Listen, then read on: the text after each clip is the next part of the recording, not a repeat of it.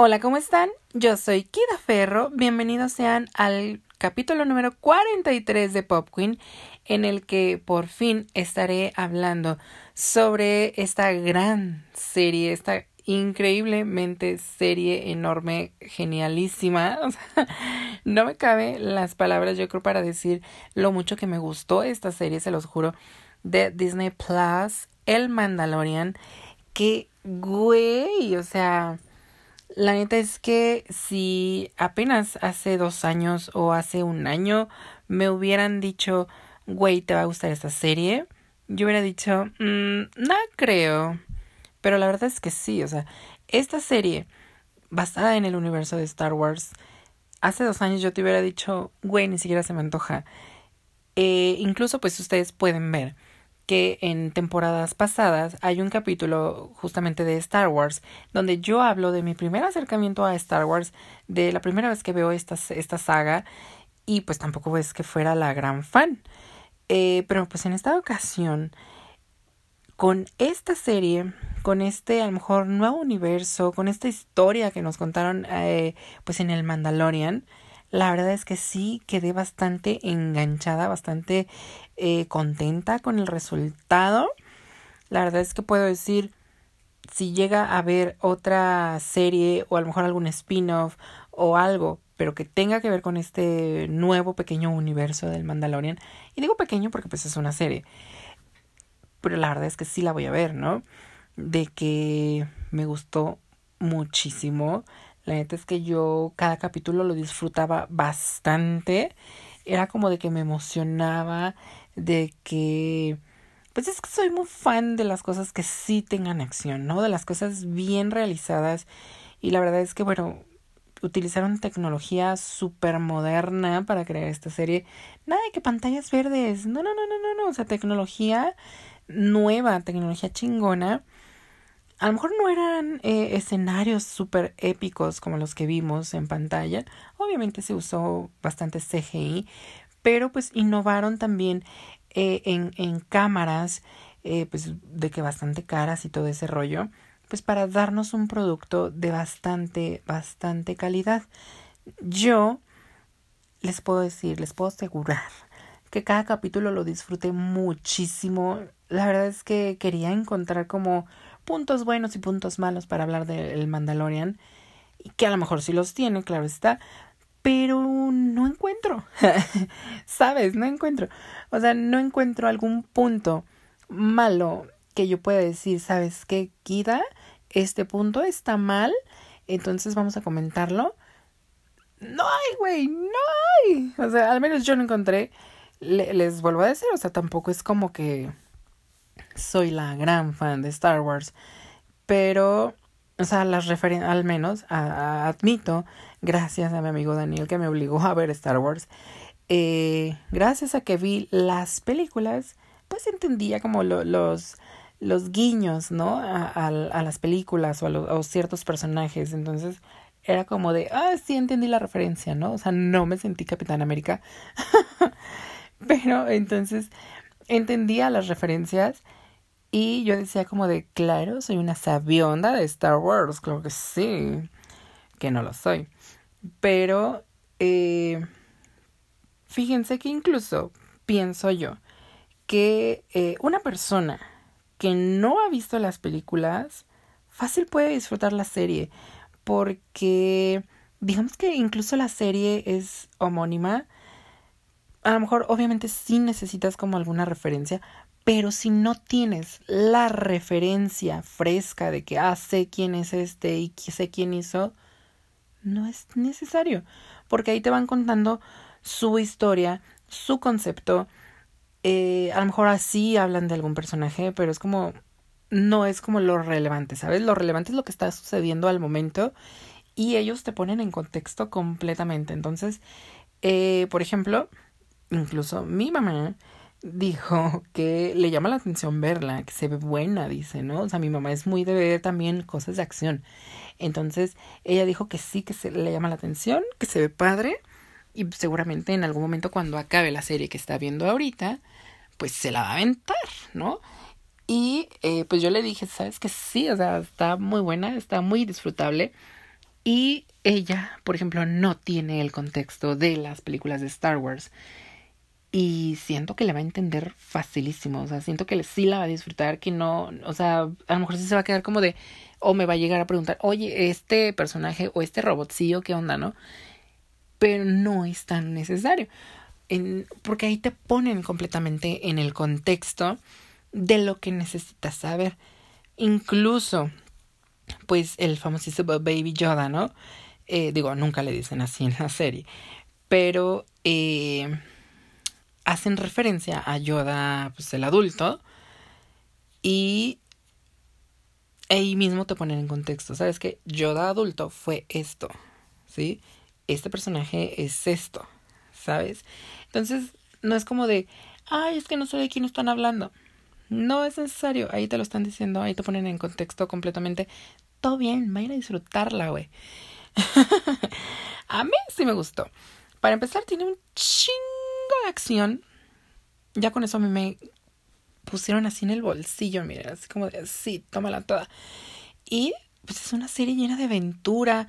A mí eso me atrae mucho.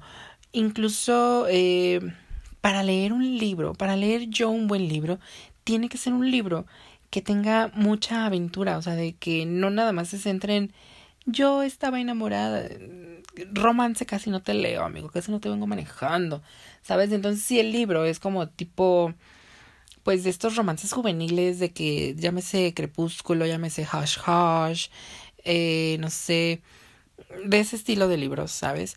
Entonces, que traen sí romance, pero que también traen acción, yo estoy perfecta, ¿sabes? O sea, la verdad es que me gusta a mí que me den pues una aventura padre. Y si tiene acción, mira que mucho mejor. ¿Sí? Entonces, digo, ahí ya me fui por el lado de los libros, pero una serie para mí es lo mismo. Que una serie me mantenga al filo del asiento, que me esté dando a lo mejor una continuidad, que tenga pues bastante aventura, bastante cosas épicas, si tiene de que acción, se los vuelvo a repetir para mí, eso es muy importante, eh, pues que mejor, ¿no? La verdad es que en cuanto a efectos visuales, en cuanto a lo que estás visualizando en el Mandalorian, no te decepciona jamás, al menos a mí, que es algo que me atrae mucho para poder ver un producto. Mira, yo encantadísima.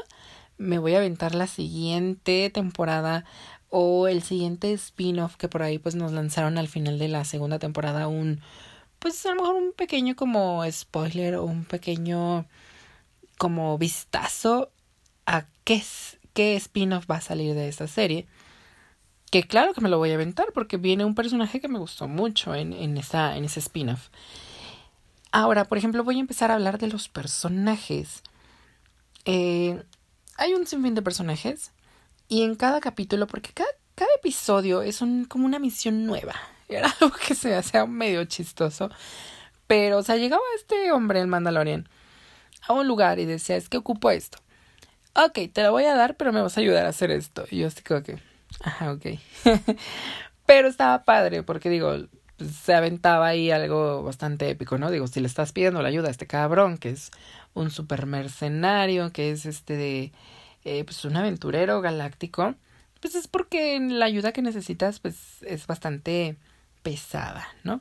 De que pelear contra algún monstrillo o monstruote, o de que asaltar algún lugar, o de que encontrar algo, buscar algo, ¿sí? Entonces, bueno, si le estaban pidiendo ayuda a este hombre mandaloriano, pues era obvio que la aventura que iban a vivir en ese episodio también iba a ser épica. Y eso estuvo padre, no sé si a todo el mundo le fascinó. A mí como que había episodios que yo decía, bueno, está, em, está un poco más lenta la aventura, pero igual está padre, ¿no? O sea, tiene acción. De hecho, hay un solo capítulo, ahora que lo pienso, que no me encanta. Que eh, pues es un capítulo donde van a ir a rescatar a unos eh, que rescatan a un, fulano, rescatan a un fulano de una prisión, ¿no? Que es la prisión es una nave y al final pues los que iban con él lo traicionan y ay no. La verdad es que ese capítulo me estresó bastante porque yo dije, ay, no, es que, güey, o sea, son como cinco contra él, ¿qué les pasa? Entonces, no, no me encantó tanto ese capítulo, pero igual lo disfruté porque tenía bastante acción, ¿sí? De ahí en más, mira, todos los capítulos se me hicieron buenazos, buenazos. El Mandaloriano, al principio yo decía, es que, ¿sabes? Es que ni siquiera se le ve la cara, es que cómo voy a saber qué expresión me estás dando. Pero no, el sujeto te da una buena vibra desde el inicio, o sea, el personaje, no voy a abundar en quién actúa de quién, la verdad es que mira, me da lo mismo. Eh, porque, bueno, por ahí hablaba hace tiempo con un amigo de que no, sí, que Pedro Pascal, que yo le decía, güey, o sea, supe una noticia de que en su mayoría el tipo ni siquiera estaba dentro del traje, ¿sabes? Que era su doble.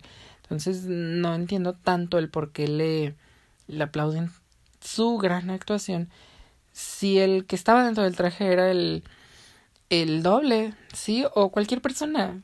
Pues simplemente se tenía que mover y después él decía, ah, sí, yo llego y grabo las voces, no te apures. Entonces, mm, Digo, no se le quita el mérito al hombre, claro está. Pero pues yo no voy a ahondar en quién era quién, porque pues vemos, ¿no? En su mayoría pues a veces era de que un robot o a veces era de que traía prostéticos, o sea, puede estar cualquier persona bajo del prostético o de la, o de la máscara o del casco.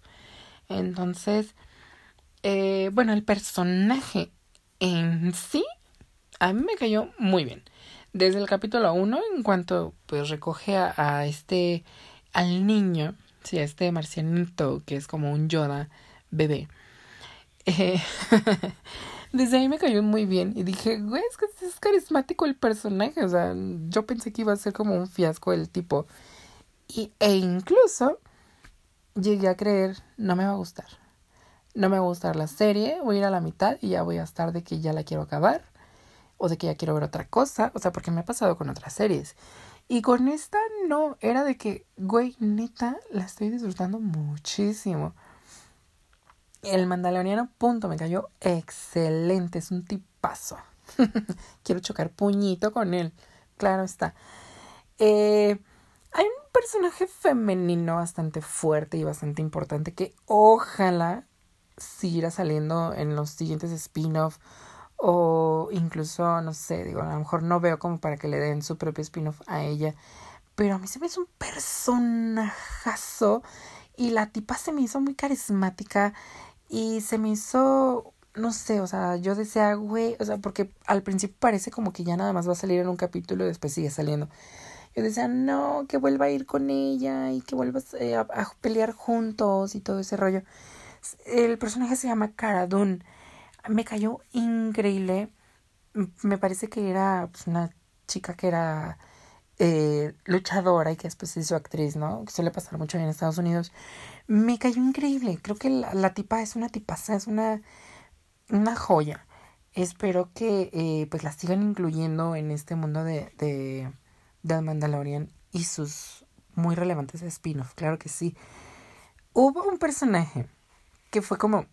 Mm, medio Xon, que se llama Quill, que decía no se hable más. O sea, era un viejito que ayudaba al Mandalorian. Pero hasta ese viejito me cayó muy bien porque era como la parte que le quitaba la seriedad a, las, a la serie. ¿Sabes? O sea, la serie a lo mejor iba muy seria, muy sombría. Y de repente salía este señor y era como de, ah, ok. O sea, era como el chistoso, ¿sabes? Como no, la referencia que iba a dar era muy mala. iba a decir que era el alfa de los Pago Rangers, pero los Pago Rangers pues eran una burla totalmente. Me gustaban los Pago Rangers, claro está. Hay un, personaje que es un robot que también me cae muy bien. Al principio como que era como que, ah, está curioso este robot. Y después incluso lo llegas a amar, ¿no? IG-11 me encantó, es un robot asesino que después pues eh, se convierte y él mismo lo menciona, soy el protector del niño. O sea, está fenomenal ese robot. ¿Cómo me gustaría? ¿Cómo me gustaría que no le hubiera pasado el final que le pasó? Pero está ahí ese robotcito en la primera temporada y en la segunda y dices, qué gozadera. Hay otro personaje, perdonen si no voy como en orden de importancia, pero fue como los, me fui acordando de ellos y como los fui anotando, que se llama eh, Phoenix Shad, Shand, una mamada así. Es esta personaje que es, al principio, pues es una, una de las más buscadas, ¿no? O sea, piden recompensa por su cabeza. Pero después es de que una aliada del Mandaloriano y me cae increíble. Ella pues está posicionada para salir en, la, en el siguiente spin-off, que es el libro de Boba Fett. Eh, porque pues, son aliados, ¿no? Boba Fett y, esta persona, Finnick. Eh, me cayó increíble, me cayó increíble. Ella es wow, o sea, hay un momento de, de Power Girl, o sea, donde las chicas van haciendo de las suyas y es fenomenal esa escena. Y justamente ella eh, se supone que es como una super mega pistolera y nunca falla y es lo máximo. Y es como, o sea, súper serena ella disparando. Yo la veo. Amé su personaje y al menos la interpretación que le dio esta, esta actriz. Desconozco su nombre, discúlpenme. Pero al menos la interpretación que le da se me hizo, mira, perfecta. O sea, se hizo muy, muy buena esta chica. Boba Fett me cayó bien. Es un aliado. Va a tener su serie. Es todo lo que tengo que decir. No, tampoco se me hizo como el gran personaje, pero me cayó bien. Hay un actor que me cae increíblemente bien. Sale en la película de eh, Soy el número 4. Ahí me cae medio gordo. Pero el actor es muy guapo. Y normalmente siempre lo veo en películas y me cae bien su personaje. Eh, Aquí hace de un comisario que tiene una armadura de Mandalorian y pues el Mandalorian le dice, no, pues dámela y el otro le dice, bueno, pero ayúdame a hacer algo. Sabes. pero bueno, este personaje se llama Cub. Me cayó también demasiado bien. Espero que vuelva a salir neta. Aparte, pues el actor es bastante galán. Y eh, pues, o sea, es carismático. Y ojalá y si vuelva a salir porque me cayó demasiado bien. Y su relevancia, la verdad es que al, capítulo final yo esperaba que él también fuera un, uno de los aliados que rescatara al niño, pero pues no. Pero el personaje está ahí y me cayó bastante bien, entonces lo anoté. De que quiero hablar de él. Hay un personaje, yo lo ubicaba de que de la caricatura de Star Wars. Eh, se llama Ahsoka Tano. Es otra Jedi. Mmm la verdad es que no sabía qué esperar de ella. Porque pues ya existía y creo que ella tiene su, pues, su fandom, ella como tal. Yo decía, pues es que ha de ser un gran personaje. Les digo que yo no soy la gran fan de Star Wars. Pero yo decía, pues ha de ser un gran personaje. La verdad es que siento que lo dejaron un poco corto. O por dos razones. O porque va a tener su propia serie. O porque que a lo mejor no lo supieron escribir. Siento que va más por el lado de que va a tener su propia serie, claro está, porque, mira, ¿por qué no? ¿Sabes? y digo, me cae bien, me gusta el personaje, me gustó la elección que hicieron de actriz, me gusta que es como muy serena y muy eh, metida en su papel de Jedi. Y eh, si llega a tener su serie, pues claro que me la voy a aventar y ojalá igual van a salir de que cameos, que de Caradún, que del mando, que del bebé, que, o sea, sabes. O sea, tienen que salir todos. Y hay personajes que me cayeron muy mal, claro está. Uno se llama Bocatán, es una tipa, también es una mandaloriana.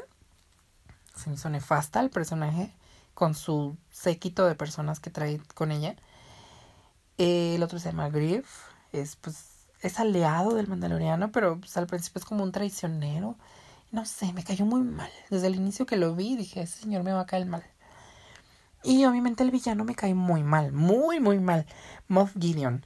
Lo super mega odié, siento que es un gran villanazo, o sea, siento que es muy malvado, pero eso hizo que me cayera mal. O sea, es tan, tan malo que incluso golpea al bebé y es como de, güey, es un bebé sí será un marcianito, sí será de que bien poderoso, pero es un bebé, porque lo golpeas. y me cayó muy mal.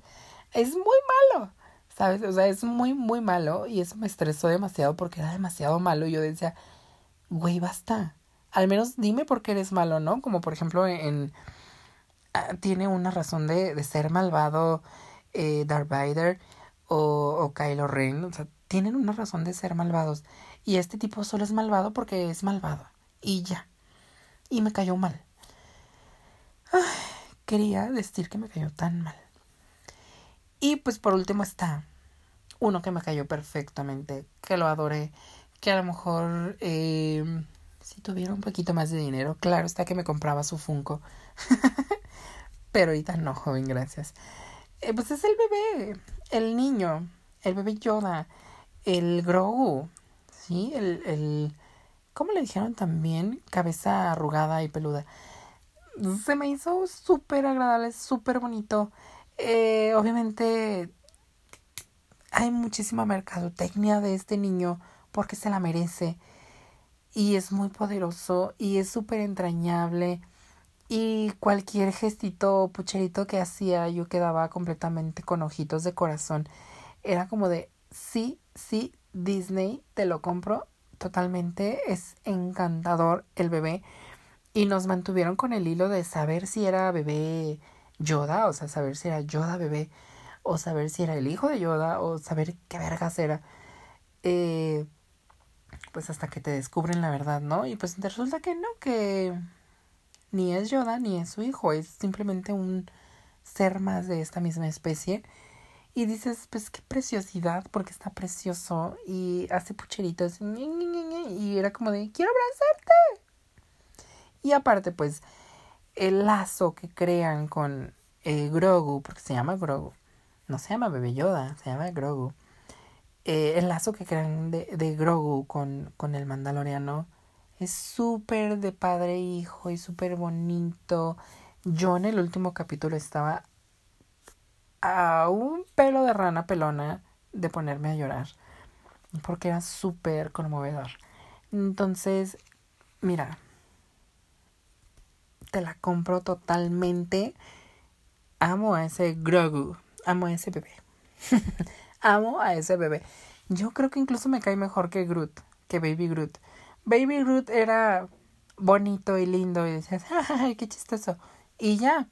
Pero con el bebé Groot, um, con el bebé Groot, con, con el bebé Grogu, fue como de, güey, es que, uh", o sea, lo amaba. O sea, cuando lo golpean, yo sí fue como de, ¿por qué golpean al bebé?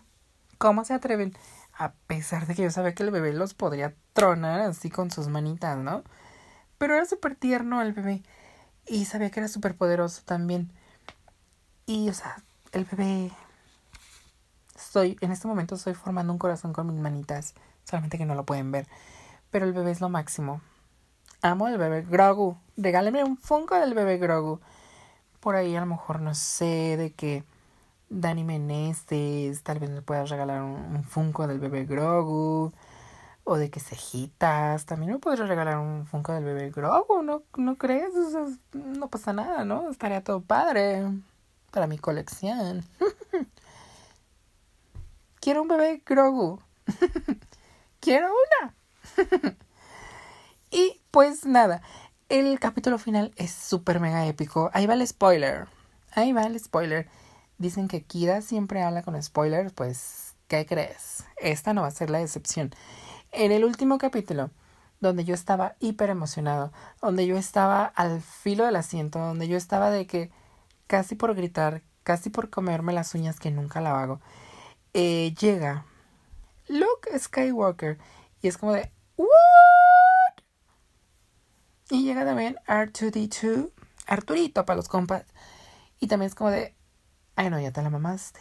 O sea, de repente meter dos personajes mega épicos de la saga de películas, es como de, güey, sí, me diste Disney Plus, me diste todo, todo lo que necesitábamos.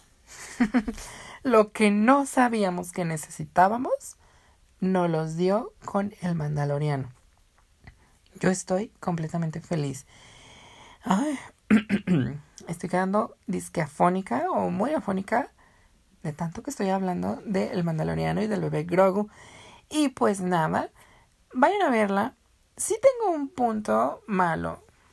Pues es que en todos lados dicen que es la serie más pirateada de eh, pues el último año. Y, y qué feo. Qué feo porque la neta es que se gastó muchísimo en cada episodio. O en cada producción que se hace y que la gente se le hace tan fácil ver pirata. La neta es que qué mal. Porque uno que se dedica a hacer pues cosas para el entretenimiento eh, sabe a lo mejor el tiempo que se le tiene que invertir a lo mejor yo no invertiré tanto dinero de que en mis producciones pero se le invierte tiempo se le invierte en tus ideas se le invierte por ejemplo cuando yo hago algún vestuario pues se le invierte en, en eso no imagínense en una serie de esta magnitud todo lo que se invierte todo lo que está detrás no todos los empleos que genera esta crear cualquier serie o esta serie para que la gente se le haga tan fácil ir a un pues una página de piratería o incluso ir a comprarla a algún lugar, ¿no? ya quemada en DVD. Es neta que nefastos, neta que horribles. E, es algo que nunca aprobaré el hecho de que a la gente se le haga tan fácil. O sea, es muy mal. Y todavía que lo pongan como de, sí, la serie más pirateada del año 2020. Chinguen a su puta madre. La neta. Chinguen a su puta madre. Porque eso no se reconoce. O sea, ser lo más copiado es como decir, güey, es, es lo más robado del mundo. ¿Neta? Y la neta es que la serie está demasiado buena para que tenga este título también arrastrando tras ella. De que la serie más pirateada del año. O sea, chinguen a su puta madre si la vieron pirata. Punto. Y pues nada, yo soy Kida Ferro y nos escuchamos en la siguiente. Mm,